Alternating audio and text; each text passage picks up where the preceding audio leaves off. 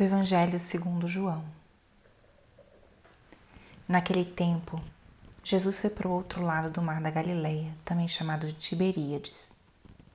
Uma grande multidão o seguia, porque viu os sinais que ele operava em favor dos doentes. Jesus subiu ao monte e sentou-se aí com seus discípulos. Estava próxima a festa dos judeus. Levantando os olhos e vendo que uma grande multidão estava vindo ao seu encontro, Jesus disse a Filipe: Onde vamos comprar pão para que eles possam comer? Disse isso para pô-lo à prova, pois ele mesmo sabia muito bem o que ia fazer. Filipe respondeu: Nem duzentas moedas de prata bastariam para dar um pedaço de pão a cada um. Um dos discípulos, André, o irmão de Simão Pedro, disse: Está aqui um menino com cinco pães de cevada e dois peixes. Mas o que é isso para tanta gente? Jesus disse: Fazei sentar as pessoas. Havia muita relva naquele lugar e lá se sentaram aproximadamente cinco mil homens. Jesus tomou os pães, deu graças e distribuiu-os aos que estavam sentados, tanto quanto queriam. E fez o mesmo com os peixes. Quando todos ficaram satisfeitos, Jesus disse aos seus discípulos: Recolhei os pedaços que sobraram, para que nada se perca. Recolheram os pedaços e encheram doze cestos com as sobras dos cinco pães deixadas pelos que haviam comido. Vendo o sinal que Jesus tinha realizado, aqueles homens exclamavam: Este é verdadeiramente o profeta, aquele que deve vir ao mundo. Mas quando notou que estavam querendo levá-lo para proclamar o rei, Jesus retirou-se de novo sozinho para o monte. Palavra da salvação. Espírito Santo, alma da minha alma, ilumina minha mente, abre meu coração com o teu amor, para que eu possa acolher a palavra de hoje e fazer dela vida na minha vida. Estamos na sexta-feira da segunda semana da Páscoa.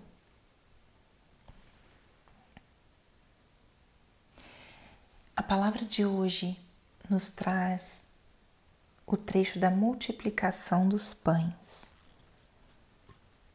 Esse trecho é narrado por, por todos os evangelistas e certamente foi um momento marcante do encontro, da relação de Jesus com seus discípulos. O discípulo é aquele que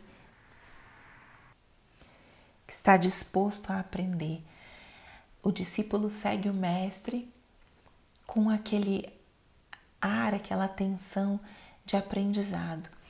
E é muito interessante a gente meditar esse trecho na Páscoa, porque em muitas das aparições de Cristo ressuscitado, ele pede algo para comer ou ele parte o pão, ele parte e reparte. A gente vê esse gesto de Jesus no encontro com os discípulos de Emaús, que o reconhecem ao partir do pão. Também quando ele se encontra com os apóstolos de manhã cedinho no mar da Galileia, depois que eles tinham saído para pescar a noite toda. Nada conseguiram e de manhã fazem uma pesca milagrosa. Quando eles se encontram com Jesus na praia, ele tem pão e peixe na brasa. Reparte o pão com eles. Também quando ele aparece para os seus apóstolos no cenáculo, ele pede: Tendes algo para comer?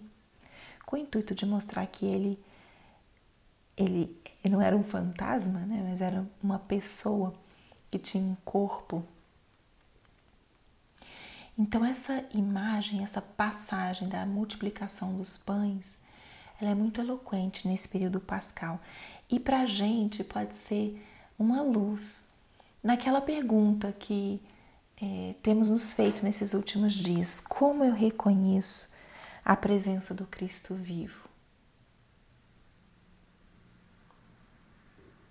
Os apóstolos tinham convivido com Jesus, tinham sentado à mesa com ele, tinham visto ele multiplicar os pães não só uma vez, mas várias.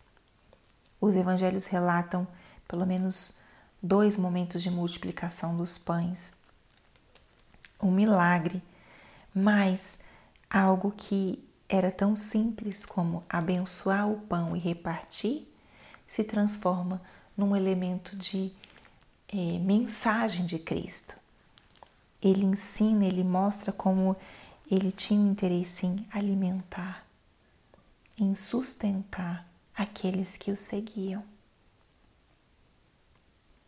E esse gesto se repetiu em Cristo ressuscitado e permitiu que os apóstolos reconhecessem. Tendo visto tantas vezes que Jesus abençoou, partiu e repartiu o pão, quando ele voltou a fazer isso, já ressuscitado, eles o reconheceram.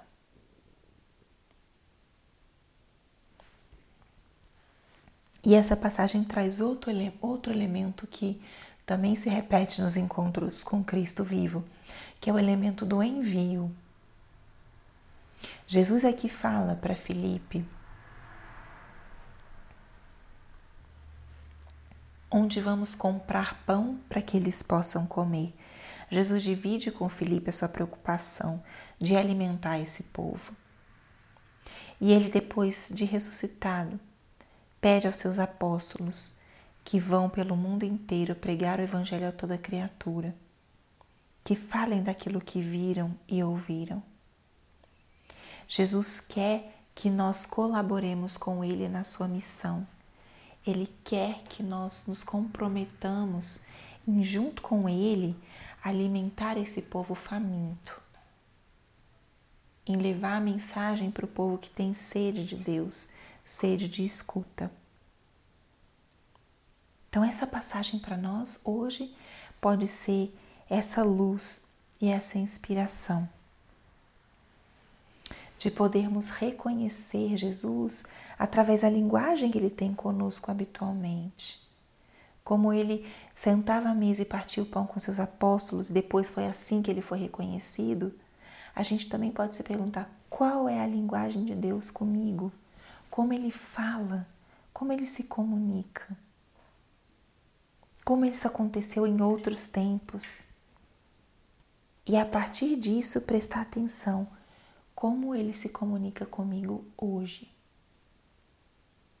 E também essa passagem é para nós hoje um novo chamado. Jesus conta com os seus, conta conosco para cumprir a sua missão hoje, atualizada. Qual é a nossa resposta? Da mesma forma que ele falou para Filipe: onde vamos comprar pão para que eles possam comer? Hoje, Jesus também, de alguma maneira, partilha conosco sua preocupação, seu sofrimento. Quem irá anunciar aos jovens? Quem irá anunciar aos adolescentes? Quem vai fazer uma oração numa reunião familiar? Quem vai enviar uma palavra de consolo a alguém que sofre sem esperança? Esses são os chamados, são as perguntas que Jesus nos faz hoje, como ele fez a Filipe há um tempo, naquele seu tempo, né? Como alimentaremos essas pessoas?